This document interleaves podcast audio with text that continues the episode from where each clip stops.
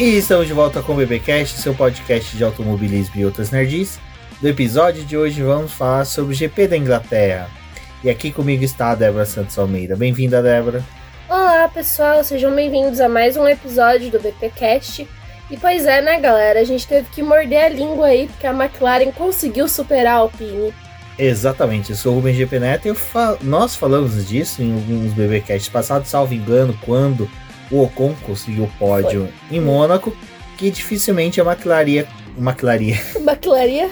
McLaren é um, é um sorvete da McLaren, sabe? Essas coisas. Que fica então, em Olaria. Em Olaria. Mas que a McLaren dificilmente passaria a Alpine, né? Porque ela só conseguiria com uma tempestade perfeita, onde que teria que ter os dois carros no pódio. E não conseguiu, né? É, não conseguiu é. colocar os dois carros no pódio, mas o terceiro, o segundo e quarto lugar conseguiu fazer com que ela ultrapasse. Mas antes de falarmos sobre o GP da Inglaterra, convidar vocês a conhecer nosso financiamento coletivo e contínuo do Após, aonde com qualquer valor você pode apoiar o Boletim do Paddock financeiramente. E para você que está escutando esse podcast entre os dias 11 e 12 de julho, não se esqueça que vai estar tá acontecendo na Amazon o Prime Day.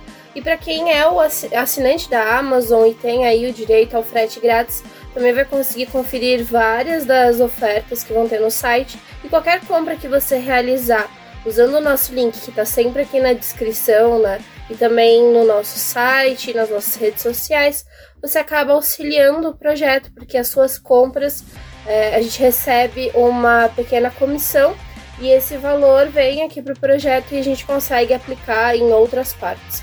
Também não deixe de conhecer a nossa lojinha, nós temos também, está aqui na descrição do post, para você conseguir auxiliar o nosso trabalho, se não for financeiramente, mas contribuindo de outra forma. Você pode encaminhar as nossas publicações para outras pessoas, convidar o pessoal para conhecer o boletim do Paddock. E é isso, pessoal.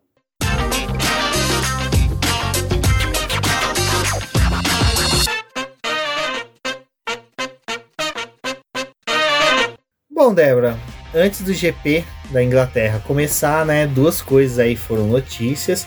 O primeiro foi o filme do Brad Pitt, né, que já estava combinado, até teve aquele burburinho que, nossa, ele vai correr o GP com o carro junto com os pilotos, Ele né? vai largar com o pessoal. É, ele vai largar com o pessoal. Eu vou ser sincero, pelo menos volta de apresentação teria sido legal ali eles fazer, mas toda cautela é boa eles só utilizaram né, um dos boxes ali entre a Ferrari e, Mercedes. e a Mercedes, né? Interessante essa posição, né? Diga-se de passagem. E fez filmagens, takes ali, utilizou o final de semana, né? Com carro adaptado da Fórmula 2. E foi bem legal porque, assim, gerou vários memes, várias fotos interessantes. Até antes da gente gravar aqui, a gente viu uma postagem do Carlos Sainz, do Carlos Sainz andando mais próximo, ali dando uma de sabichão, né? Andando mais próximo do Brad Pitt para poder aparecer mais no filme. Então, realmente vai ter essa, uh, esse filme, né? Ele deve ser anunciado o nome formalmente nos próximos meses, aí, nas próximas semanas. Mas é um projeto do Brad Pitt, ele acabou indo aí em alguns GPs, conseguiu conversar com o pessoal para ver quem queria participar e contribuir. A Apple adquiriu os direitos, então esse filme deve sair sim no cinema, essa é a expectativa de ficar em cartaz de um a dois meses. Você sabe por que, que tá sendo na Fórmula 1, tá sendo na Fórmula E, né? Por quê? Porque como é a Apple que tá produzindo, a Apple não tem bateria suficiente para um GP. É verdade, não tem como. Se fosse Elon Musk, a Tesla e o seu Twitter falido, talvez conseguisse colocar em outros lugares. Mas esse filme também vai estar disponível na Apple. E ainda não tem nome, mas aí eu vi o pessoal do Omelete falando: não, o nome do filme é Apex, mas Apex era o nome da equipe que tava lá na, na Fórmula 1. Então, assim, vocês vão dar o mesmo nome da equipe? Acho que não. Acho que não deve acontecer, porque, né, o filme do Brad Pitt é contando a história de um piloto que se aposentou e retornou aí pras pistas. Sabe, tipo, meio que a história do McQueen lá, né, no filme 3 do Carros, é quase isso, bem Eu vou mais longe, aquele filme do Stallone, também. da Fórmula Indy lá, que é Alta Velocidade, salvo engano, que também é uma porcaria, mas é o melhor filme de automobilismo. E agora já vou lançar uma boa. Lançamento, vamos combinar aí pessoal aqui de São Paulo, a gente vai fazer o seguinte, Débora, a gente vai juntar uma graninha, vamos fazer lançamento em São Paulo e a gente vai para Curitiba, porque a gente tem bastante apoiadores lá, a gente vai assistir no sábado com o pessoal de Curitiba. Na semana aqui com o pessoal de São Paulo, depois a gente vai para lá.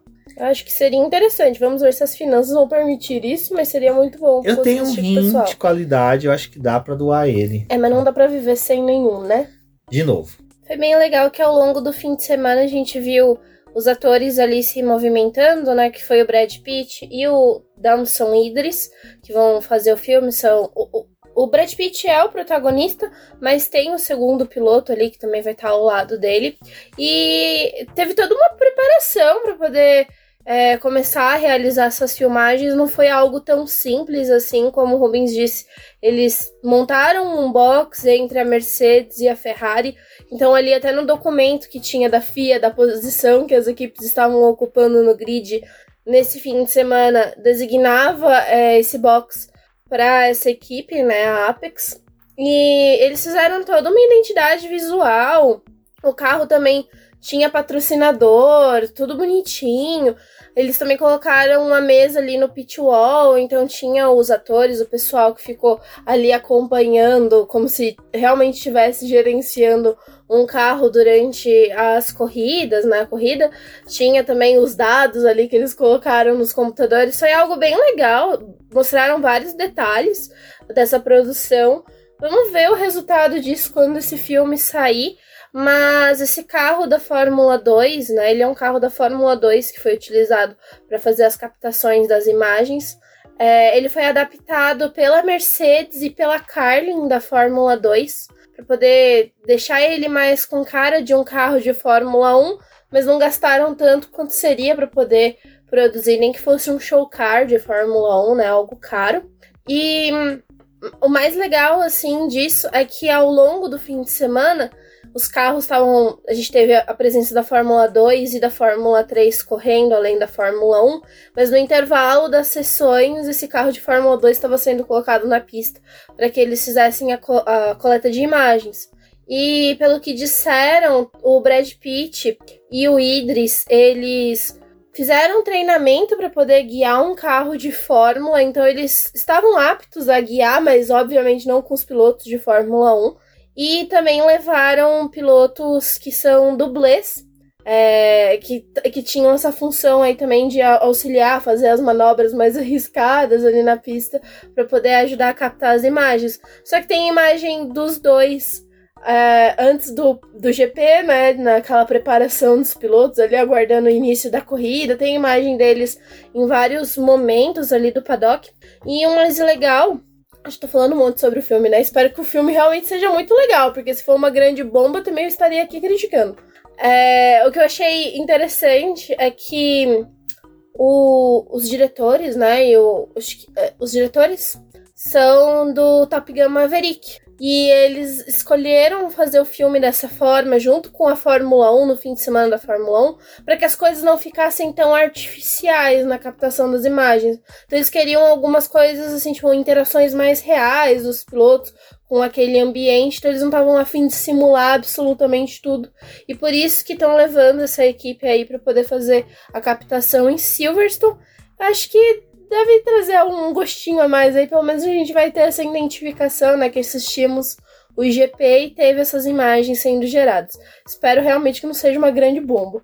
Ah, eu vou ser sincero, minha expectativa tá baixa no quesito é, filme realista, como foi Rush, né? Porque Rush é uma, um filme biografia, vamos pôr dessa forma. Já esse eu acho que vai ser uma coisa, cara, meio galhofa, bem, sabe, não zoeira, mas só que assim, tipo, cara, é isso daí, ó. É, é isso aí, aceitem. Então, a minha expectativa é Maverick, entendeu? eu quero uma coisa realista, assim, tipo, não. imagens que nem do caça, tipo, imagens de um carro de Fórmula 1 mesmo. Meio que na linha do que fizeram no Ford vs Ferrari, que também é um filme que conta uma história real. Mas agora, tipo, contando algo com carro de fórmula, né? Lá são Não, então, é que assim, eu tô querendo. Eu, eu acho que eu me expressei errado. Eu acho que eu não espero muito do roteiro. Do roteiro, eu acho que. Porque, assim, tipo, Brad Pitt vai fazer o papel de um piloto que fez sucesso na Fórmula 1 há 30 anos atrás e tá voltando hoje. É o Vettel. Cara, nem Nadia Mansell conseguiu, sabe? Não, tudo bem que Nadia Mansell entrou de novo, né, no cockpit do FW14B. Ó, essa vez acertei. Que bom. uh, conseguiu entrar no cockpit, né? Bom, enfim, Brad Pitt. Eu só acho que o chefe de equipe dele tem que chamar Gorlami. Tem que ser um italiano. Eu quero Será que não era o que- Binotto? Era o Binotto. Chamaram o Binotto. Chamaram o Binotto. O que- Binotto tava lá, já pensou? Ah. É Binotto. Nossa, plot twist total, hein? É por isso que o filme vai ficar ruim.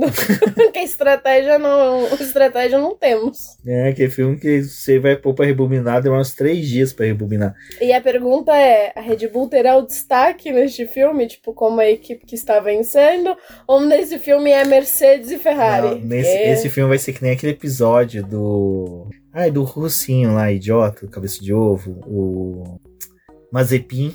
Aquele episódio Mazepin do GP da Ah, Rússia. sim, que, que- ele cê- quase cê- ganhou, né? Pelo filme, parece, pelo episódio, parece que ele ganhou a corrida, É. né? Não, mas, enfim, vamos prosseguir aqui, que a gente falou bastante disso. Vamos entrar em outro detalhe. Isso é mais ficcional do que o filme. Aonde que o pessoal da Fórmula 1 acredita que vai dar certo um calendário com 24 corridas? É desde que eles estão tentando, né? Desde que o mundo é mundo, que eles estão aí nessa tentativa de ampliar o, o calendário e de ter um calendário que vai bater o recorde. O mundo está dizendo que isso não é possível. Já tivemos pandemia, já tivemos chuvas, já tivemos portas sendo fechadas por causa de novas questões com o Covid. Tá aí, né, Fórmula 1? Qual é o próximo cataclisma que vamos enfrentar agora? Será que será algo nuclear? Que já estão mexendo com o Césio. É mesmo, né? Se tivesse um GP em Goiânia, provavelmente seria Pois é. adiado em decorrência do, de um risco, né? Termonuclear, uma explosão nuclear. Bom, Débora, antes de passar a palavra para você, eu fiz uma brincadeira, né? De excluir algumas corridas para fazer um calendário perfeito. Então, na minha humilde opinião, e a minha humilde opinião está correta, seria Arábia Saudita, China, Miami, ah, cadê? No- é, Holanda, Estados Unidos com Las Vegas e Catar. São seis corridas que eu descartaria. Dessas seis corridas, ficaria 18. Calendário perfeito da Fórmula 1. Perfeito. 16 é pouco, 20 é muito, 18 é perfeito. Tá tranquilo, você consegue fazer uma temporada com calma, com, sabe, com tranquilidade, com espaçamento. Não exige muito dos pilotos, mecânicos e dos fãs, que é como o Gabriel Lima do Full Gas Podcast falou no Twitter. Praticamente hoje você tem um emprego, né? Ser fã de Uhum. Fórmula 1 é um emprego. É, acho que, assim, a Fórmula 1 já tá vindo nessa tocada de querer ampliar o calendário. Eles têm vários contratos e outras, outros países, né, outras pistas interessadas em disponibilizar o seu espaço para que a Fórmula 1 corra. Mas, ai, gente, eu acho muito caótico essa questão de 24 corridas e é realmente um emprego, porque você tem mais, é, tipo assim, mais da metade do ano praticamente com corrida, né, acontecendo.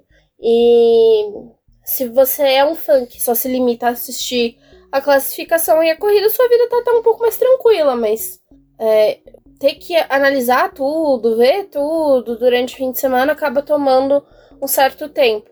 A gente tava conversando aí com o Sérgio Milani, né? E provavelmente nós vamos gravar um podcast só sobre o calendário da Fórmula 1 para poder comentar algumas outras coisas que a gente acha interessante. Mas assim, a única coisa que eu gostaria de dar a minha opinião com relação a isso, vou deixar registrado nesse episódio, é que eu gostei das corridas que vão ter no sábado no próximo ano. É, o GP sequência de madrugada também, né? Desculpa te cortar. também. Mas a corrida do Bahrein e da Arábia Saudita vão ser no sábado por conta do Ramadã, que é um período religioso, né? é, muçulmano. E eles optaram em deslocar essas corridas para o sábado para que eles não atrapalhem o pessoal que vai fazer o Ramadã, né? Que tem é, essa questão religiosa e respeita isso. Porque é muito ruim a corrida começar, ter a corrida nesse período em que as pessoas estão se guardando. Então eles resolveram fazer esse ajuste. É, a corrida do dia 9 de março é, acontece no sábado e no dia 10 já é o Ramadã. É, o Ramadã ele não tem uma data fixa, então, tipo, no próximo ano não vai ser essa mesma. No próximo ano, assim, né? Em 2025 não vai ser a mesma data, porque é algo que acompanha o calendário deles e não o nosso calendário. Então não é algo que, que é estipulado Fórmula 1 ano após ano, mantendo essas corridas, vai precisar repensar em como vai lidar com as provas.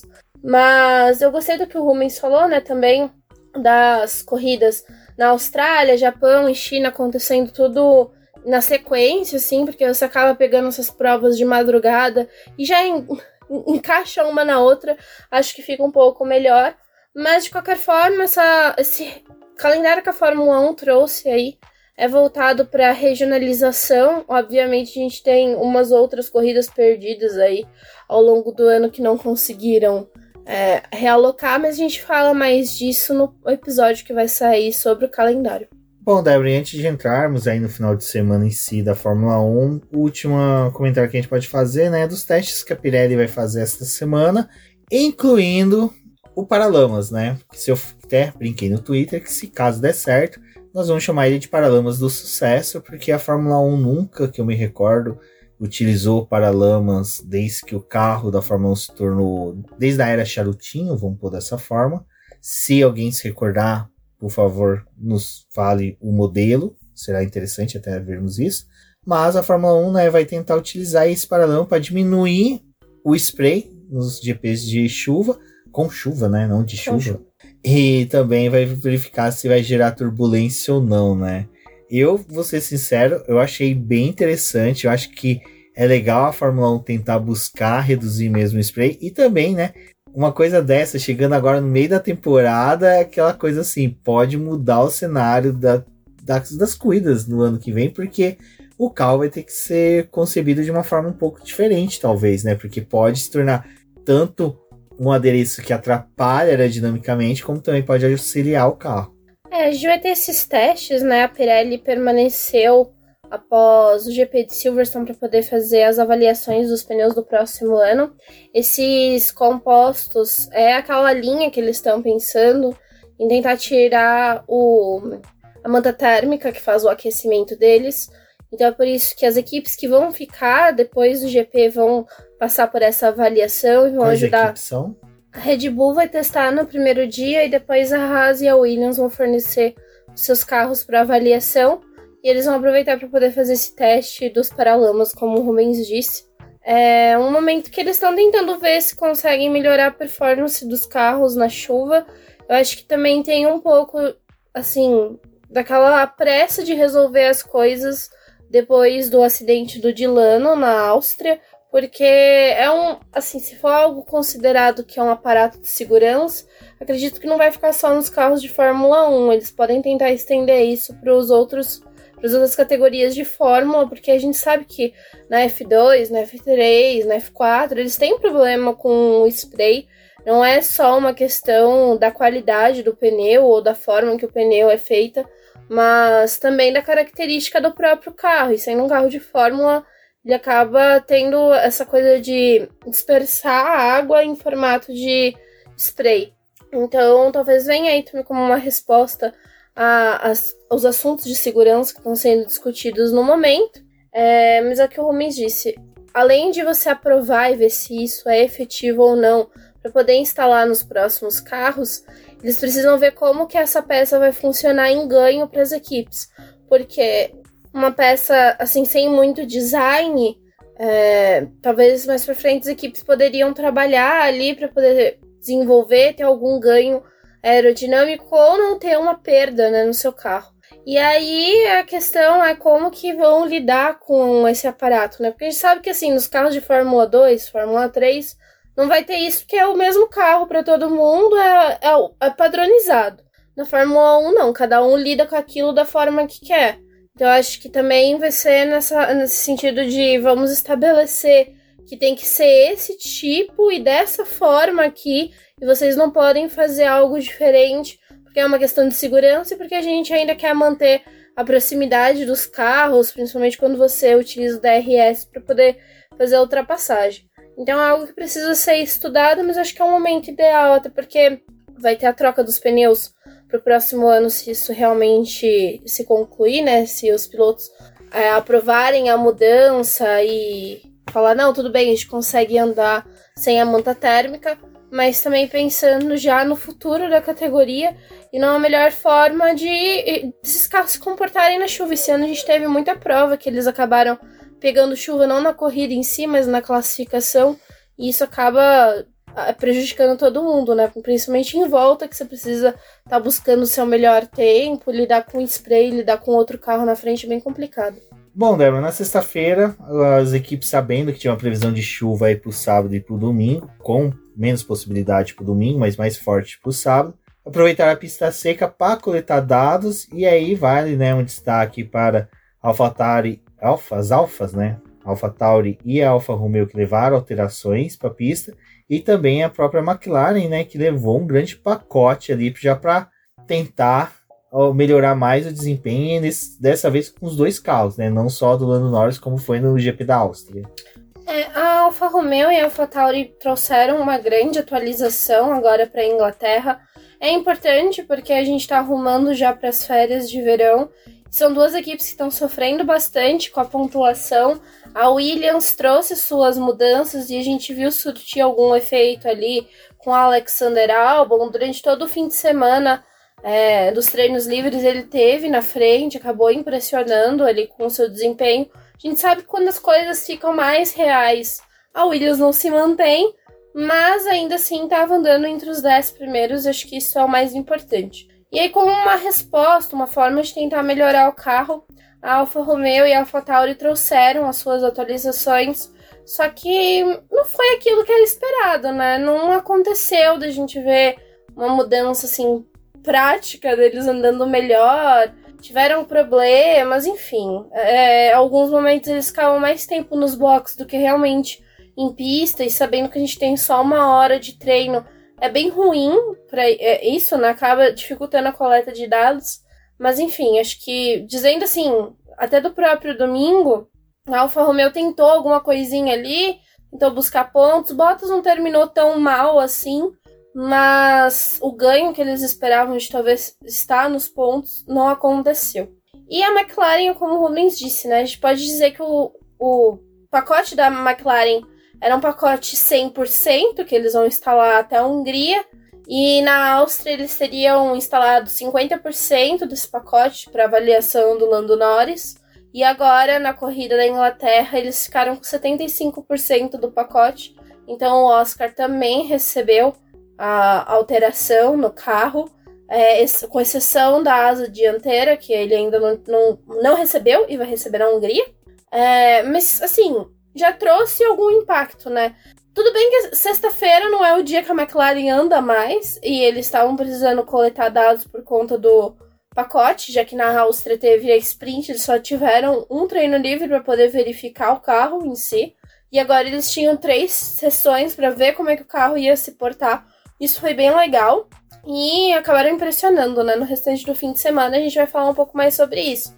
Mas oito equipes, a gente pode dizer que levaram mudanças para o GP da Inglaterra. Alguns mais pontuais, assim, tentando se adequar ao que a, a, a, equipe não, ao que a pista pede, que é um circuito muito veloz, é, cobra muito dos carros em questão do, das forças laterais, então ele precisa de uma configuração específica mas não é uma pista assim que o downforce é tão elevado, né? Então tem essas coisas que eles acabam fazendo mudanças pontuais. Mas para outros times era mais importante de levar mudanças para poder ter mais tempo para poder avaliar, incluindo Inglaterra e Hungria, porque na Bélgica a gente tem outra sprint. Bom, aí sim, depois de eu voltar umas três vezes para a gravação de forma correta, uh, chuva na Inglaterra, né? Acho que a gente pode fazer um disclaimer, né? O sábado foi um caos pra gente poder assistir qualquer coisa. É, até agradecer a todos os apoiadores, seguidores do BP, seguidores meus nas redes sociais, viu que a gente tá passando aqui. Vamos... Um aperto? Não, na verdade eu vou usar um termo assim, estamos fazendo uma espécie de recuperação do BP. Vamos criar toda uma várias mudanças no site, mas coisas que a gente vai falar até nos próximos episódios, próximas lives. Então participem, ouçam, sugiram coisas para nós que vai ser bem legal aí que a gente pretende mudar. E aí sábado realmente foi bem conturbado, a gente assistiu treino livre no ônibus. Não, treino livre de nem assistiu porque a internet não, res, resolveu É, não, é, funcionar. assistiu pedaços, É, né? pedaços. E a E- classificação foi em ritmo de festa. Não, difícil. foi, pra mim foi ritmo É. de festa, né? Daqui a pouco a gente chega lá. Mas foi bem complicado. Mas então, se a gente falhar em alguma coisa, algum comentário que faltar, co- fala com a gente nas redes sociais e participe da live na quinta-feira, que daí, quem sabe, a gente também bate um papo sobre. Ah, eu acho que o mais importante era a expectativa de chuva forte, né? Vamos pôr assim, Uhum. chuva forte na classificação, não teve. E, mas o que teve de interessante foi uma pista que evoluiu, né, Débora? Ela foi se emborrachando, emborrachando, emborrachando. E as voltas foram ficando cada vez mais rápidas, o que possibilitou, né, a McLaren se, se destacar, mas também fez mais uma vez nosso querido mexicano Sérgio Pérez cair no Q1, né? Sérgio Pérez parece que ele tá. Ele amou o Q1, né? O Q1, o Q1 ali não, é. o Q1 e o Q2, né? O Q3 É. ele já não gosta mais tanto assim. Mas... Q3 é a bola quadrada do, do Pérez, do né? Pérez. Bom, o sábado, né, como o mês disse, começou com pista seca, mas depois eles tiveram um tempinho ali para poder andar com pista molhada, então usaram pneu de chuva no final do terceiro treino livre, mas foi aquela sessão, tipo, no finalzinho, ah, a gente tem que ir pra pista mesmo? Será que vai chover na classificação?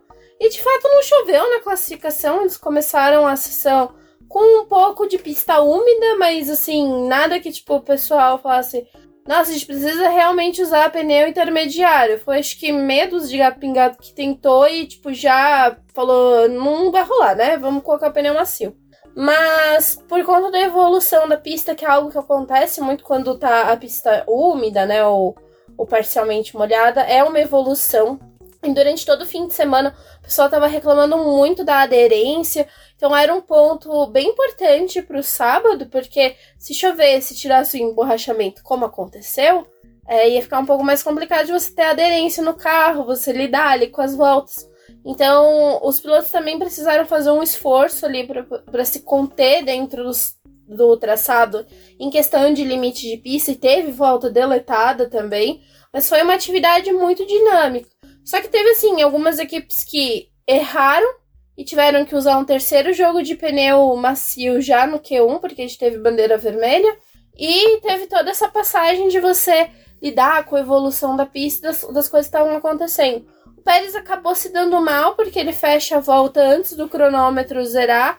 E o pessoal que teve como completar a volta depois é, foi fácil eliminar ele. E aí veio essa coisa, né? Mais uma corrida em que ele tem que começar lá de trás. Aquela coisa. Acabou a classificação, acabou tudo. Aí o Pérez, né? Falou que não, que a Red Bull tá apoiando ele, que eles estão tentando entender o que, que tá acontecendo para as classificações dele não, não, ele não tá rendendo, né? E ele falou que já nessa semana, a partir da segunda-feira, que é o dia que a gente tá gravando esse podcast, que ele ia pro simulador para poder se preparar melhor, ver se consegue melhorar a classificação. Não, sabe o que eu pensei agora? Voltando pro começo do podcast, Eita. uh, o papel do Brad Pitt é de que um piloto que largou a Fórmula 1 há 30 anos atrás, né? Hum. Será que ele deixou a Fórmula 1 depois que o Senna morreu? Será que ele é da turma do parei de assistir Fórmula 1 depois que o Senna morreu? Pode ser, pode Fica o ser. questionamento, porque é 30 anos atrás. 30 anos de quando, né? De quando, né? De quando? Quando, né? Quem sabe? Enfim, voltando aqui. Bom, Débora, eu vou ser sincero. Eu fiquei com dó do Botinhas. O Bottas tá pagando, né? Todos, Todos os os pecados. Sabe? Ele maltrata a gente quando ele mostra aquela bundinha dele. Tá voltando. Eu vou falar pra você, viu? Eu não sou muito fã do Bottas, eu tenho até Eu um... Você ia falar que não era muito fã do Bottas, mas da bunda né, dele. Sou, né? Não, também não. Mas assim, não, não me simpatizo com, com Bottas, mas esse final de semana eu sinto uma dozinha. Cara, eu tô gostando do Bottas Alfa Romeo. Achei que você ia falar Red Pill. É, Red Pill. do Bottas e Alfa. Romeo, eu gosto, cara. Eu acho. é, Ele tem, ele tem uma, uma boa liga com o Zou, né? Ele, Uhum. ele tá, sabe, gostando, ele tá realmente ali. Eu acho que o Bottas tá, ele tá se preservando também pra chegada da Audi. Na minha humilde opinião. É, a gente tem que ver o que, que vai acontecer, né, com a Audi vindo aí, quem vai ser os pilotos, mas por enquanto é o que temos. Mas o Bottas, a gente tá dizendo pela questão de ter ficado chateado, né, triste com o que aconteceu com ele, porque ele tem um problema, o carro fica parado, É, enfim, ficou lá paradinho na pista, eles falaram, ih, que problema que é esse? E quando foram ver, não tinham colocado combustível suficiente no carro. Então o carro para a falta de potência sentida foi pela falta de combustível, obviamente. E para ajudar, Não, não, teve tiveram um litro. Para poder passar no teste, para poder verificar. Precisa de um litro pra verificar? Não, mas é o que tá na regra, então tem que dar um litro. Foi por isso que o Vettel foi punido aquela vez. Exato. Bom, e aí falar delas, né? Fala delas. As nossas queridas McLaren que olha, Fala belas. a Débora lá fazendo texto usando a internet de centavos. De escada, viu? eu correndo atrás dos meus sobrinhos, eu só escutava ela berrando. O Lando Norris fez a volta mais rápida. Não, ela não gritava assim, ela só falava, Lando Norris, P1. Aí eu vinha correndo, olhava assim, e aí de repente vinha Marcos Verstappen e tirava. Eu falei, filha da mãe, mas a minha alegria era vendo algo, Débora, que uma clarista não via há anos. Anda bem. Que eram duas McLarens andando próximas. Duas McLarens tendo desempenhos excelentes. E sabe o que que é o mais legal? O Piastri estava com um carro menos atualizado. Então, ou seja, era para eles estarem andando mais juntos ainda. Ah, eu acho que sim. Foi muito louvável ver os dois carros andando próximos. E acho que é um- uma situação que foi bem legal também do Q3 ali é que quando definiu as voltas, os pilotos que são companheiros de equipes estavam próximos, com exceção do Verstappen, né, que ficou sozinho lá na liderança que o Pérez não conseguiu. Mas se você fizesse um arco, um- uma bolinha assim, com grid, o Verstappen ia ficar próximo do Pérez. Se fosse assim, talvez. Mas a gente ficou com os dois carros da McLaren, os dois da Ferrari, os dois da Mercedes. Aí veio a Williams do Albon, o Fernando Alonso e o Pierre Gasly. E eu achei que foi bem legal essa classificação também. Teve evolução da pista, o momento que eles saíram ali. É, quem tinha mais pneu macio conseguiu fazer duas voltas rápidas, né? Com pneu macio novo. Quem não tinha teve que fazer a primeira volta com pneu usado e depois é, instalar os novos. Então foi uma classificação bem movimentada. Mas obviamente o desempenho da McLaren foi o que mais chamou a atenção. Eles conseguirem fazer essa volta rápida e bem na classificação. A McLaren estava vindo, mesmo com o carro bosta, fazendo umas classificação até interessante em alguns Era uma coisa momentos. que a gente comentava, né? De volta Aham. rápida. Mas chegava na corrida, simplesmente desaparecia. E eu acho que esse era o medo de todo mundo, né? Porque na Áustria foi bem, mas era a Áustria. E aí, tipo, ali foi tudo um, um grande movimento tipo, muito rápido de precisar decidir as coisas. Agora tava indo pra uma corrida que você tem um pouco mais de tempo pra poder elaborar. E a McLaren ter os dois carros ali em segundo e terceiro foi bem legal. Eu, como uma pessoa que gosto muito do Oscar Piastri, apesar de torcer para a Ferrari, né? Um piloto que eu gosto muito, que acompanho ele desde a base ali. Eu fiquei muito felizinha com ele, tava todo animado com o resultado, tinha gostado muito. Zac Brown estava em festa, não precisou ficar alfinetando ninguém em rede social. Então tava tudo ótimo. Exato. E assim, lógico, né? Para uma Clarissa foi muito legal, mas eu acho que até para a Fórmula 1 foi legal, porque a gente viu a Aston Martin caindo Uhum. e, e foi dando aquela sensação de, poxa, quem poderia rivalizar com a Red Bull tá caindo, não tem ninguém subindo. De novo, né? Né? E dessa vez não, a McLaren deu um salto muito bom, né, na classificação, e depois a gente vai comentar da corrida, mas eu vou dar um outro destaque para a classificação, que nesse caso é o meu protegido, que eu gosto desse termo que o pessoal usa para alguns pilotos, que é o Sargent. Ele não fez uma boa classificação, ele ainda parece que é um piloto que peca nesse ponto de classificação, mas ele tá fazendo boas corridas. E aí a gente então. vai comentar com ele sobre a corrida, mas o interessante é, ele deu pau no Pérez. É. Conseguiu passar pro Q2 E não Pérez ficou não. muito longe do Ocon e do Stroll, sabe? então, então. assim, o Sargent, se a Williams acertar, só cortando você rapidinho, que o James até tá pedindo pra Fórmula 1 ao- ao- meio que criar mecanismos que auxiliem a Williams e outras equipes também a desenvolver suas fábricas, né? Williams principalmente porque ela tá defasada há quase 20 anos, né? Então, assim, é, desde que o Brad Pitt deixou ela, né? há 20 anos 20 anos atrás.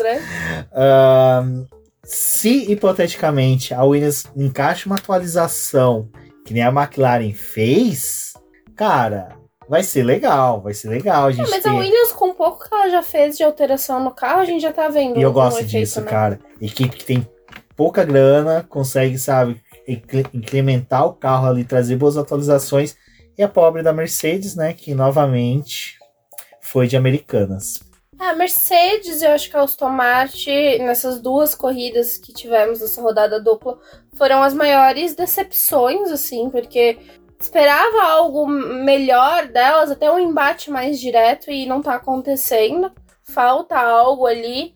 E o mais interessante, eu acho que assim, várias dessas equipes estão trazendo atualizações e agora são atualizações mais pesadas, né? É o pacote que, tipo assim, digamos que a Aston Martin desenvolveu lá atrás, esses times com menos recursos estão conseguindo instalar agora.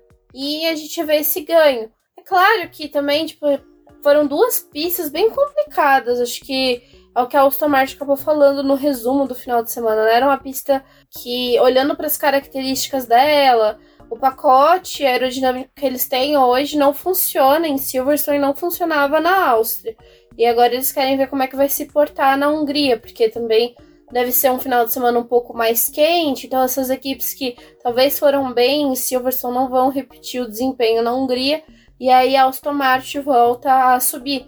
Mas uma visão deles é que isso é só um ponto, porque é, é um ponto assim de você analisar, porque é óbvio, o carro não é tão equilibrado como é um carro da Red Bull, então não vai se comportar bem em todos os circuitos.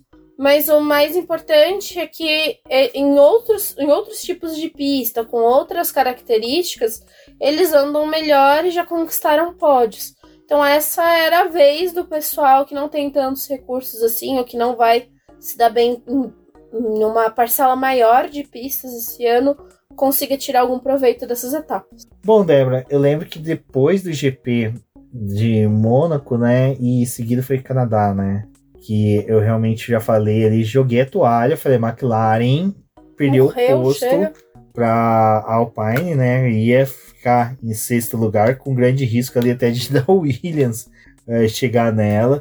E eu não seja tão dramático. Não, mas eu, mas eu, sabia que ia ter algumas coisas que a gente ia tomar um vareio ali, até Williams e Haas, sabe? Principalmente com o Hulk fazendo aquelas presepadas dele ali de conseguir boas classificações. Na Áustria, eu já fiquei assim, é pista, sabe? Aquela coisa do budismo de não elevar muito as expectativas, as esperanças, aceitar o que lhe é dado. Eu falei, é Áustria, Lando Norris sempre se deu bem na Áustria. Gosta de lá. Gosta de lá, a pista se dá bem. Mas, meu, a largada, a largada foi espetacular. É, a gente viu a largada também em velocidade de internet de escada, então quando o carro começou a movimentar, travou. Ai, gente, que, que ódio. Esse final de semana foi difícil. Foi que nem a corrida da Holanda do ano passado, que não foi tão ruim assim, né? É, a gente não assistiu. Assistiu também pelo celular. Acho que o, o caminho é a gente não assistir mais corrida nenhuma, ou assistir internet zoada, que a gente vai ter uma boa prova. Então cobrem isso da gente. Ou melhor, peçam pra pra Tim derrubar a nossa internet no dia de corrida, porque é, é isso que temos. Apesar que agora a gente não vai assistir mais pela Band, pela net, né? É, agora vai ter Agora vai ser sempre pelo F1 TV. É. O campeonato vai ser maravilhoso. Pois é, aguardem. Mas é isso? Teve essa largada que foi incrível. Tipo, quando voltou, o Lando já tava na frente. Eu falei, gente. Que assim, só pessoa que torce pra Ferrari, mas torce pro inimigo também, entendeu? Porque como o Rubens torce pra McLaren, eu não quero arrumar confusão, né? Então, já que não tá batalhando junto, vamos torcer também pro pessoal. Foi muito legal o Lando ali na frente. Aí você esquece, né, que vai habilitar o DRS daqui três voltas. Você comemora, fala, não, eu temos um campeonato. Eu tava torcendo com uma bandeira vermelha, qualquer é. coisa. Não, tá... não ativa essa porcaria. Não, eu achei ótimo que o Rubens, nesse processo de trava e destrava internet e surgilando, ele. Temos um campeonato! E eu fiquei tipo assim, tá batalhando com quem essa McLaren aí? Não, com no sentido de ter, ter, temos um campeonato emocionante. Uhum. Porque antes não tinha. Não, tá te zoando só. Não, sim, que nem. A gente teve a esperança, tipo, do Alonso fazer o que o Lando fez na, ah, é, em Mônaco. A gente teve várias corridas em que ninguém teve essa ousadia, sabe? De tentar buscar fazer isso. Então, assim, Não, pô, e foi, foi, ótimo, né? Porque o Verstappen tracionou mal, o Lando meteu o carro lá na frente, foi. Aí veio o DRS, né? Com aquela, aquela peça que infelizmente só a Red Bull conseguiu desenvolver, né? O resto tá penando aí. Mas quando chegou, também o Verstappen chegou e ultrapassou. Porém, foi algo que eu e o Rubens ficamos ali discutindo em algumas voltas. Que o Verstappen passou, mas o Lando não sumiu do retrovisor dele. Não. E o Piastri não sumiu também. E os rádios que tava tendo. Porque assim, né? Já que não estávamos assistindo a corrida em- da forma que deveria, estava é, escutando a, a narração também na, no aplicativo, né? E aí tava aquela coisa de trocar os rádios dos pilotos. E a McLaren falando: olha, Norris, o Piastri não vai te atacar, mas é pra vocês irem juntos. Tipo, vocês não vão, obviamente, chegar no Verstappen, porque é o foguete.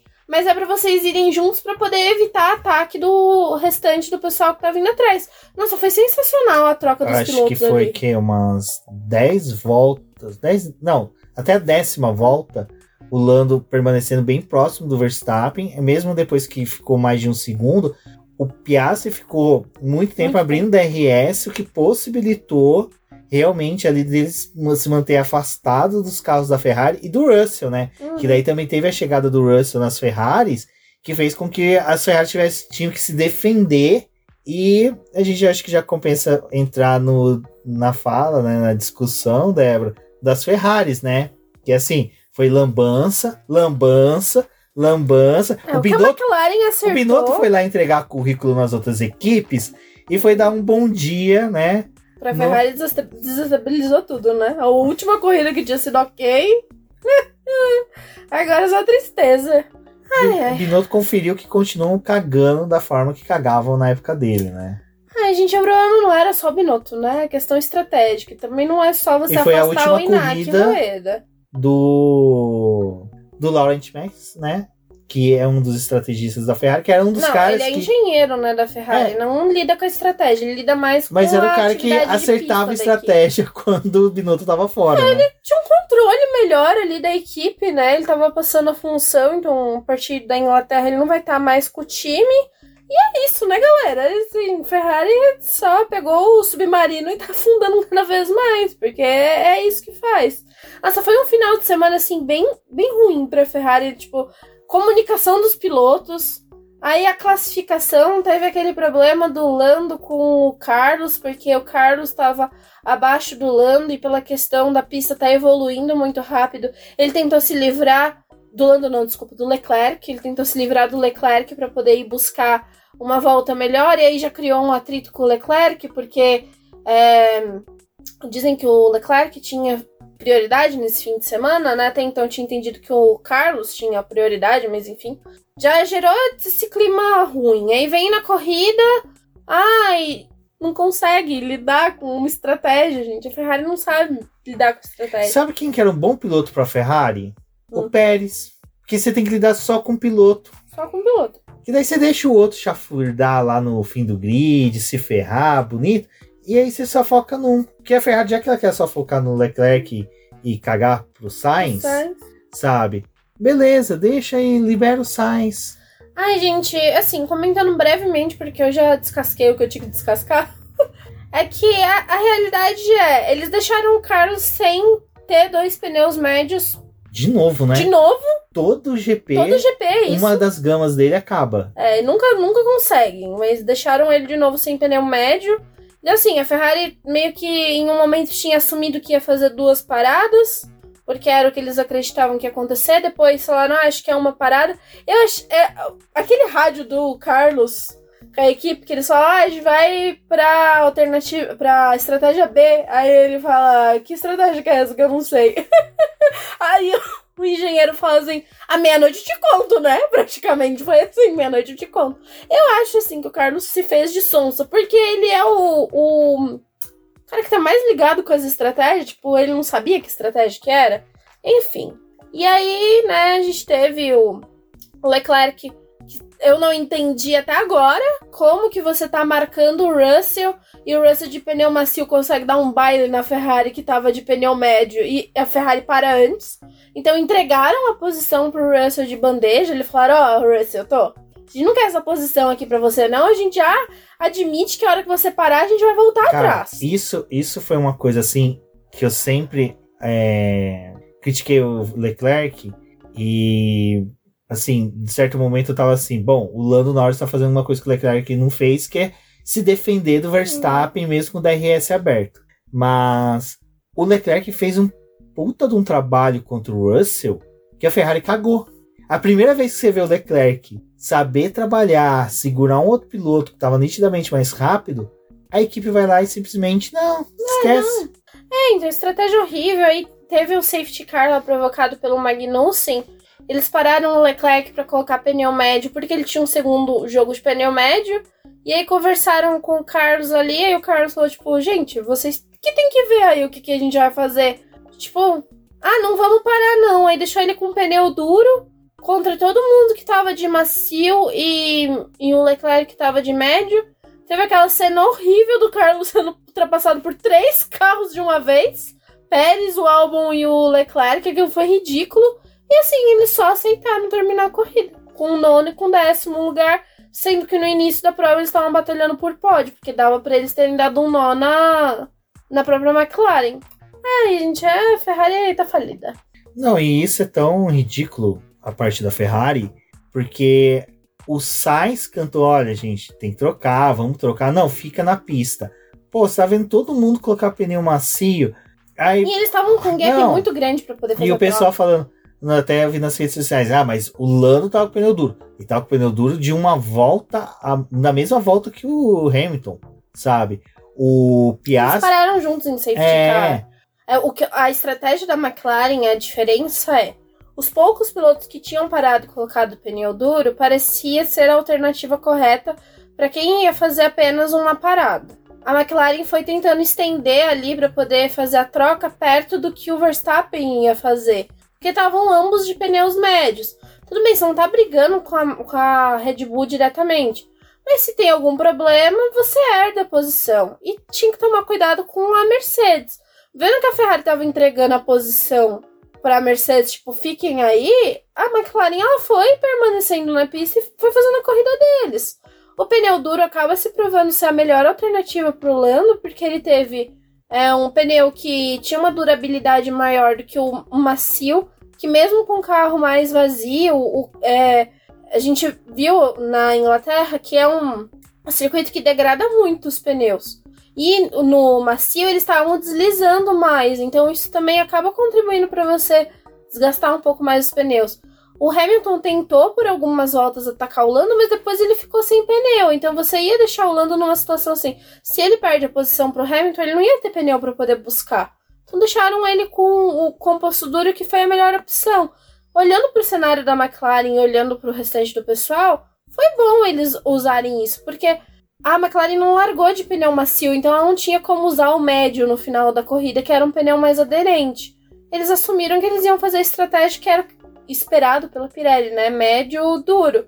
E deu certo com a, com a McLaren. Eles conseguiram ter pneu para poder se defender. Até o próprio Piastri conseguiu defender o quarto lugar dele ali e não cair mais. Não é a situação da Ferrari. A Ferrari ela tava num, numa posição ali com o Carlos em que tava todo mundo parando para colocar pneu macio. Ele deveria ter parado também, mesmo que o pneu macio dele fosse um pneu macio usado. Enfim, erraram de novo. E eu acho bárbaro porque meio que, tipo assim, você celebra ter um nono e um décimo lugar, sendo que era uma corrida que você começou em quarto e quinto. Tipo, não faz sentido. Não faz sentido. Fazer escolhas para você perder posição. Não, a Ferrari realmente. Assim, eu acho que tá precisando fazer aquele reset, né? Ali, realmente. E começar do zero. Acho que o trabalho que eles pegaram. Em andamento. Em andamento tá horrível. Mas só que também tem coisa que já era pra ter mudado, né? Esse tipo de coisa de, tipo, o Carlos Sainz toda a corrida toda. É que é outra corrida que eles não olham que os outros estão tá fazendo, né? É sempre a mesma coisa. E foi engraçado, né? A gente até comentou disso, né? A McLaren tinha que marcar a Mercedes e não a Ferrari. E a Ferrari, o trabalho dela era marcar a Mercedes também. Não. É, parece que ela realmente quis dar o pulo do gato, sabe? Fazer aquele, aquela magia de querer chegar na McLaren. Gente, vocês não tinham carro para isso. Você faz arroz com feijão para poder garantir ponto. Era o que precisava, garantir ponto, e não conseguiram de novo. É bizarro como as coisas são conduzidas dentro da Ferrari. E o que me preocupa é, ai, troca o chefe ali da estratégia, mas as coisas não mudam, tá? É tudo do mesmo jeito. Tem uma corrida, é, é muito assim, né? Uma corrida que você louva porque eles acertaram. E você fica feliz que eles acertaram, porque não é a realidade da Ferrari acertar em todas as corridas. A prática deles é errar. A, o, quando eles acertam, é, é basicamente sorte. Porque não tem leitura Não. do que tá acontecendo. Na Áustria, eles acertaram por sorte porque o choveu no quali e o Sainz pôde utilizar qualquer pneu. Porque senão também, né, não tinha pneu para Ah. poder fazer no final ali. Bom, e seguindo aqui, eu gostei da, do carro da Aston Martin esse final de semana, né? Porque ele tava bem fiel aos filmes 007, que tava igual o carro do 007 em Um Novo Dia para Morrer, que era um carro invisível, né? É, você não vê mais. Não, não viu. Tudo bem. Vai vir um nerdola de 007 e fala, ah, era um carro da Ford, Danis. Não, não era da Ford, não. Acho que foi um primeiro Aston Martin. Mas enfim, cara, Aston Martin, essa realmente foi. Essa copiou e copiou errado. É aquela que, Nossa. quando vai copiar o trabalho do amigo, copia até o nome pra denunciar que copiou. Ah, O da McLaren também fizeram, né? O comparativo McLaren e Red Bull, tá? A cópia também. Não é uma coisa. Mas o da McLaren parece que tá funcionando um pouco melhor. Mas a Fórmula 1 sempre foi assim, Sempre né? Uma assim, equipe que consegue achar o caminho, todo mundo vai seguir. Foi o efeito solo foi assim, a Lotus Uhum. apresentou, salvo engano, a Lotus 78 com efeito solo, todo mundo foi copiar. A Red tudo bem, agora é regra pra todos, mas só que a Red Bull acertou no formato, todas vão copiar. E essa era uma crítica que eu tinha feito ano passado, que a parece que a, a McLaren queria ter feito um carro surpreendente e errou em tudo na confecção Uhum. dele. E para esse ano eles falaram: não, a gente tem que levar o nosso carro mais próximo da Red Bull. Mas só que só decidiram isso depois que demitiram o James Kay. Que parecia que o James Kay tem alguns projetistas, né? Que parece que eles querem ser o Ser novo. fiel. Não, é. ser o novo Newey. Os caras Não, querem. ser fiel ao seu conceito, que não É. é um conceito que se aplica. Às vezes não Porque todas certo. as equipes, elas têm o seu design, né? Você consegue ver E algum... tem a máquina de Xerox Tem também. a máquina de xerox. Mas o pessoal, você consegue ver alguma coisa ali do, do projetista que tá encabeçando o projeto. Nossa, o projetista, projetista. Que tá ali É, o comandando. Aston Martin mesmo. Ai, que bom. É, Não errei. tá comandando o trabalho, né? Que, tipo, tem algumas filosofias que os times seguem e eles tentam implicar, implementar isso no regulamento que veio para aquele ano. Tem coisa que funciona, tem coisa que não funciona. É que acho que a gente tá numa era agora que é muita questão aerodinâmica, né? Tipo, Não, e o- com a redução de custos, desculpa. Ah. Compensa mais você realmente, assim, pô, o que que tá dando certo pra eu ir pra esse caminho, em vez de ficar tentando, tentando, tentando. Mas é que eu acho que é uma era que tá na Fórmula 1 que o Adrian ele acaba se sobressaindo porque tem a questão aerodinâmica do carro, que é algo muito mais importante no projeto do que era o carro dos outros anos, né, an- antes de trocar para esse regulamento, que você solucionava algumas coisas com mais apêndice aerodinâmico. Então, tipo, o carro tinha problema, mas você ficava enchendo ele de parafernália e aí você tentava corrigir alguma coisa. E hoje não, é um carro que você precisa que o conjunto inteiro funcione. Então, mesmo quando eles trazem atualizações, nem sempre vai surtir o efeito que eles esperam, porque aquela peça pode não se comportar da forma como eles queriam no projeto. Mas eu achei muito legal, assim, tipo, a McLaren ter tido esse salto. Infelizmente, a Aston Martin caiu, mas pode ser também coisa de momento, né? Como a Aston Martin acredita que deve ser. Tipo, ai, é, na próxima corrida, no formato que o circuito é, talvez beneficie a gente e não mais a McLaren. Porque esses carros, McLaren e Aston Martin, não são perfeitos. Eles têm os seus defeitos ainda. Eles foram construídos tentando so- solucionar algumas coisas. E vai ter corrida que vai ganhar, vai ter corrida que vai perder. Mas acho que o, o que a McLaren fez, acho que pra mim o mais louvável antes da gente voltar pra Aston Martin, é que o Lando conseguiu se manter muito tempo próximo do Verstappen. E pós safety car, o Lando ficou a 3, tipo, terminou a corrida a 3 segundos do, do Verstappen. A gente teve uma mini sprint ali depois do safety car. E ele ainda tava a, a 3 segundos do Verstappen. Geralmente, nas outras corridas, o que a gente estava vendo era que em três voltas o Verstappen já estava a mais de 3 segundos do piloto, que era o segundo colocado. Então, acho que é isso que é louvável no que aconteceu com a McLaren. Agora, eu não entendo o motivo da, da Aston Martin, tipo... Gente, tá, a, a McLaren tá vindo com um grande pacote. Mas agora era um momento que tava todo mundo esperando ter atualizações, ter mudanças. Cadê as mudanças da Aston Martin? Exato. Não adiantou nada mudar para poder ficar mais parecido da Red Bull e não manter o fluxo de atualização. É isso que a gente fala muito, né? Não adianta você vir com uma coisa revolucionária e não manter.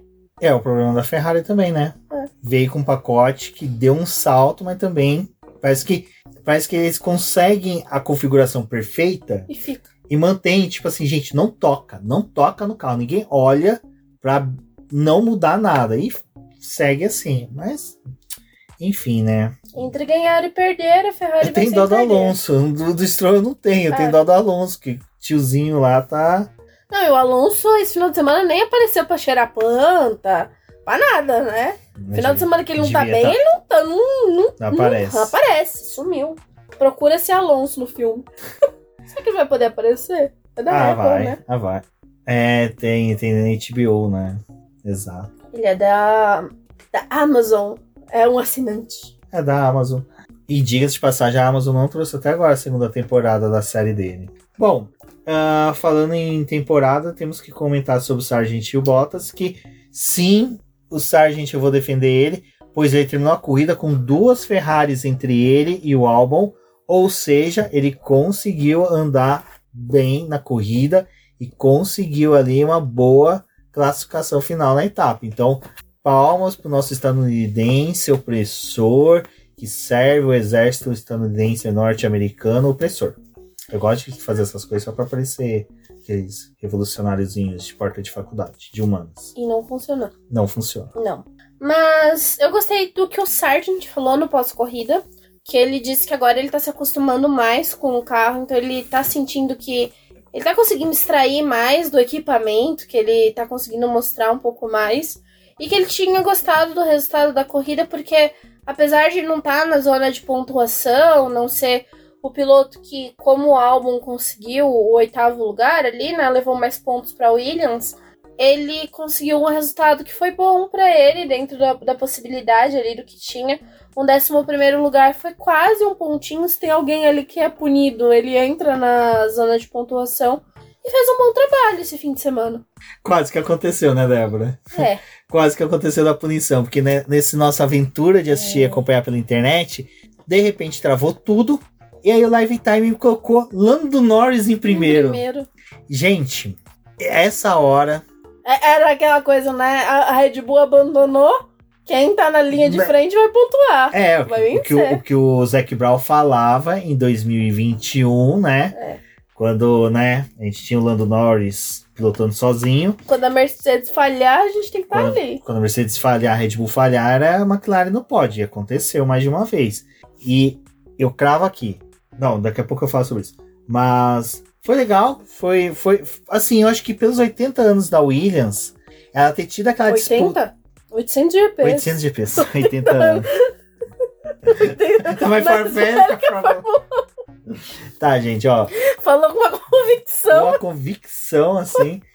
o- vai, nos 800 GPs, que teve ali o Button andando com o FW14, né? O, o, o, o Vettel deve ter alugado muito caro esse carro, velho. Ah, não, tá no Goodwood, tá, andando em, em Silverstone de novo, porque ano passado já tinha andado. Eu acho que o Vettel já deve estar clonado, clonado esse carro, assim, ó. Vai usando aí, galera. Exato. É assim que ele tá vivendo, né? É, A aposentadoria dele Aposentadoria alugando carro é. outros. Ai, que montou uma gênio. locadora. Empreendedor. Crevettel, Crevettel. Crevettel. Move da Vettel. Mo- mo- Movettel. Movettel. Movettel. Movettel. Ai, ai, bom, vamos lá. Agora tem que Ah, não, foi legal que teve disputa na pista entre Ferrari e Williams, que, né, nos remeteu aos saudosos anos dos anos 2000, ali, É, dos anos gente tá em 90. 2023, né? A Ferrari, pra ela tá ali, ela tá bem errada. Mas lembrar da Ferrari também nos anos 90 era uma draga, Tá né? bem errada em Tá bem todos errado. os anos. Né? Ai, gente, o Leclerc, ele sofrendo pra passar o álbum. O álbum, esse final de semana, eu tirei o chapéu. Porque, assim, torço pra Ferrari, mas às vezes eu torço pra ela se lascar também, entendeu? Então, assim, tava... Já que errou a estratégia, tem que se lascar. E aí o álbum... O álbum usou o pneu dele ali pra poder falar, não vai passar, Leclerc. Não, nem tente. E aí que tá onde que eu falo. o Leclerc vende baratas ultrapassagens. Nossa, demais. Tudo bem que com o Russell, eu acho que ele queimou toda a magia dele, todo o poderzinho. Sabe aquele poderzinho que você, quando tá jogando videogame, você vai acumulando, acumulando, acumulando? Ele gastou quando tudo com o Russell. Quando o jogo te dá uma facilitada, É. né? Fica com dó. Cara, faz- sensacional, velho. Olha. Eu acho que o, o, o Leclerc, ele pilota a Ferrari com controle de videogame do um submarino. Pode ser. É Um impressionante. trava de segurança. E aí, Para- Parafusado por eu dou um fora. mérito pro Sainz, Ai, ai. que o Sainz ele ainda conseguiu, mesmo com a Ferrari destruindo a estratégia dele, mantendo pneus duros, terminou próximo do Leclerc. Não, o, o Carlos teve que se defender, né? Do, do Stroll, não foi? Sim. O Stroll ficou no cangote dele Não, ali. o Stroll esquece, né?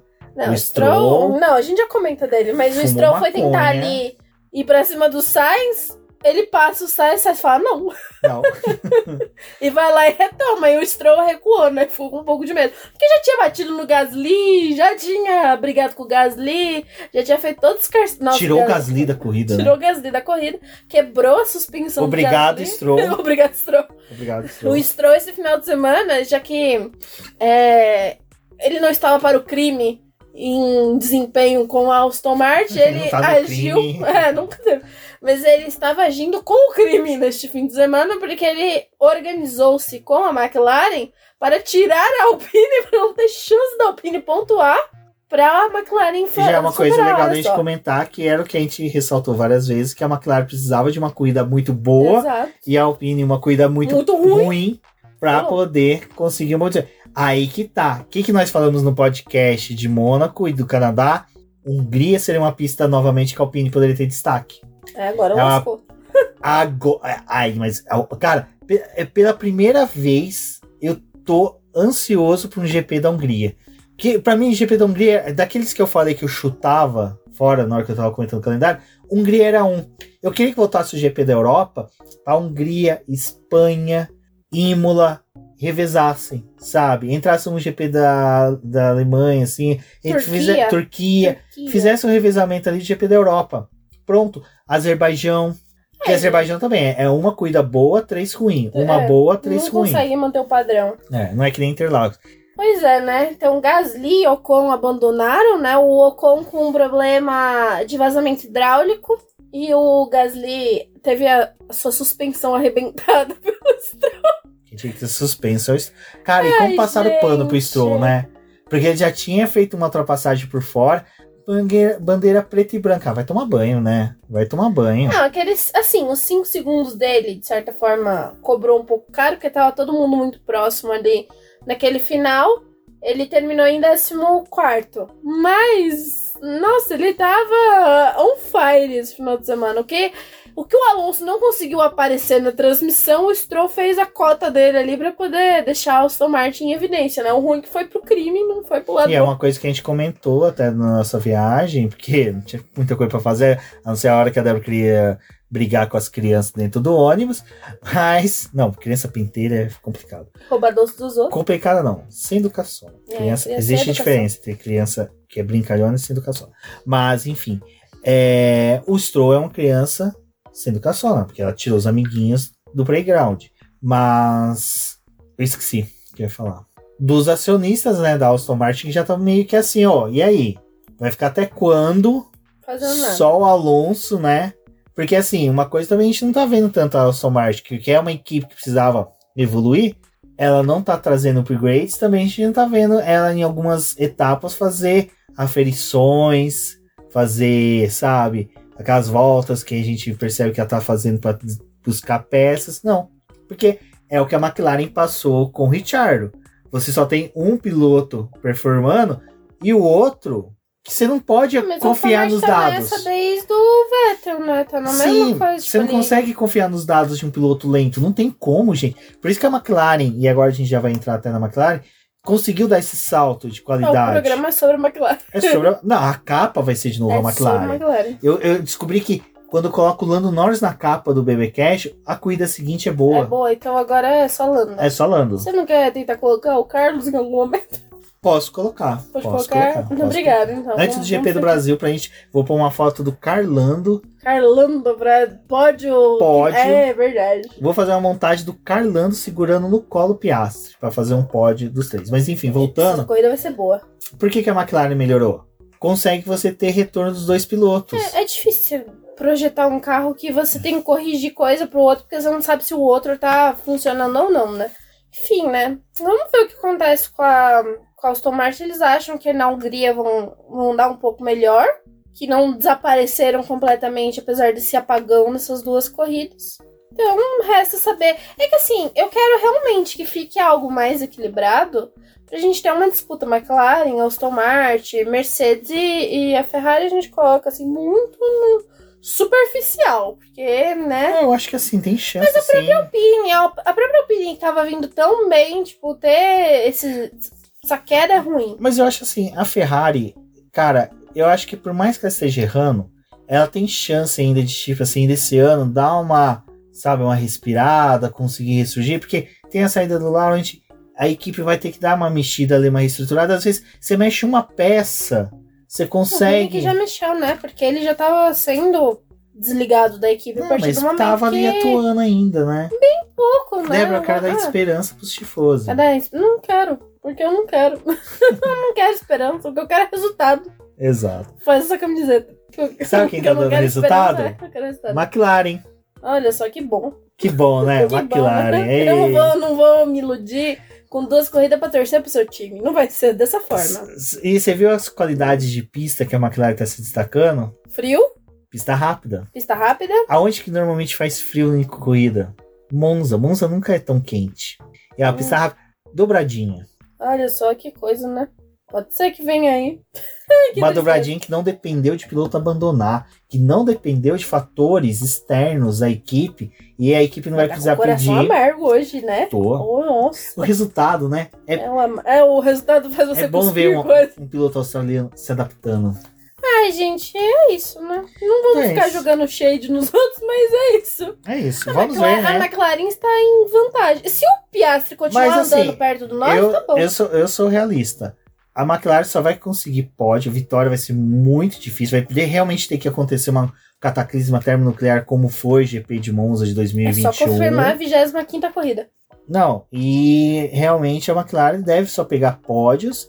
Não vai ser uma equipe que vai estar constantemente lá em cima, porque se- o carro para se dar bem, ele tem que estar pista fria, tem que ser uma pista de curvas rápidas, até reta curva, né? Como diria nosso É, saudoso a. Galvão Bueno, para ser essas características para poder, Uma né? pista também que tem uma mudança de evolução, né? No fim de semana. Que permita a também. McLaren usar pneus médios e duros, porque a McLaren com pneus macios não rende.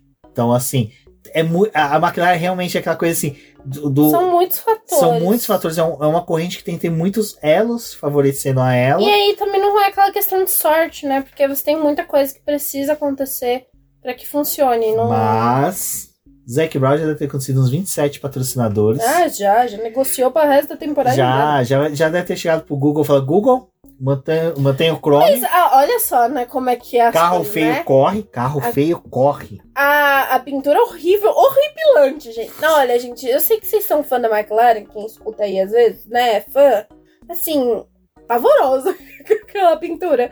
A McLaren não acerta fazer pintura comemorativa, me desculpe. E, mas veio com esse negócio do chrome, né? Aproveitou ali os espaços que dava, botou o cromado, ficou horrível o carro. Mas em pista, tava bonitinho. Quando o sol batia, tava bonitinho. Então, né, funcionou assim. Eu acho que em time, que está ganhando não se mexe. Pode ser que a pintura dê um desempenho para a McLaren, porque talvez essa pintura é melhor pro carro. Porque a pintura também influencia no desempenho do carro. Então fica do jeito que tá até o final do ano, não mexe mais não. Não volta pra aquela outra pintura que também é feia, mas né, fica com essa. E Lando também resolveu pintar o capacete todo cromado. Ai, Ficou legal, ficou legal. é, parece Eco Sport do meu pai. Não, parecia, sabe aqueles bombom que, a gente, que você comprava aquele ovo de Páscoa, que Vinha tinha o bombom enrolado em papel alumínio, você abria tinha traça dentro? É. Mas dessa Eu não consigo uma- me ter essa memória, mas pra mim eu tenho vivo do Export que meu pai teve toda cromada. E ele fez o trabalho de o quê? Me botar pra cromar aquele negócio.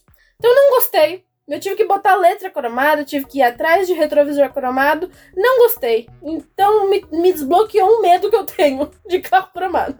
Bom, então é Apesar isso. de gostar muito daquele aquele carro da McLaren de 2008, é o meu favorito, assim, dentre os carros de Fórmula 1 entre Mas foi o que prometeram pra gente. Foi o que prometeram, não veio, não conseguiu. Veio um bombom de Páscoa, um ovão. Se funcionou, tá bom. Boa sorte. Exato. Bom, pessoal, é isso. É, Agradecer. anota, O quê? Ah, a é a nota nota. da corrida. Ah, 12. 12, né? A corrida que valeu 12. Foi espetacular. Eu Cara, vou... só de saber que o Verstappen olhava para um retrovisor, via o Lando Norris, no outro ele viu o Piastri. E, tipo, mostraram que se adulterar carro pode chegar perto da Red Bull. Cara, isso foi legal. Foi a primeira vez que o Verstappen, tipo, olhava durante a corrida toda pro retrovisor. Não, eu, Tinha eu- alguém. Eu, gostei muito que o Zac Brown tá completamente iludido, que ele falou, não tem agora, as equipes estão chegando na Red Bull, é, estão encontrando a fórmula para chegar na Red Bull. Vamos com calma, Zac Brown, porque até duas Mas corridas atrás tava xingando todo mundo. Mas você sabe quem que Agora vai ser o todo mundo, fiel da balança até desempenho da McLaren? Mick Schumacher. Que Mick Schumacher daqui a pouco o Toto já tá falando assim, é, vamos pôr ele aí pra testar esse carro. Pode dar uma olhada, É, né? uma Vamos olhada. aí, vai lá, Mick. O, o Hamilton ficou embasbacado com aquele carro. Eu achei muito legal também os comentários do Verstappen e do Hamilton pós-corrida. Ninguém pegaria eles com aqueles pneus duros. Estavam andando demais, nem a gente consegue. Só a McLaren. Então, eu acho que eu vou dar 9 pra corrida, que a corrida me entreteve. Foi uma corrida muito boa. 9,5. O meio ponto eu vou descontar pela sacanagem da Ferrari, porque poderia ser um pouco melhor para a minha pessoa. Para os outros foi, Pra mim não foi tão, tão agradável assim. Então eu vou descontar meio ponto pela sacanagem que a Ferrari consegue fazer, assim, não consegue garantir uma alegria para as pessoas. Exato, pessoal. Então agora eu me despeço de vocês, agradecer a todos. Ouviu o BBcast, compartilhe nas redes sociais. Quinta-feira tem live, então prepare sua pergunta. Não abrimos caixinha de perguntas porque, como a gente Foi um comentou, caos. foi um caos. Mas, se tudo der certo, vai ter coisa boa vindo aí. Então, eu sou o BGP Neto, novamente agradeço a vocês. Um forte abraço e até a próxima. Até a próxima.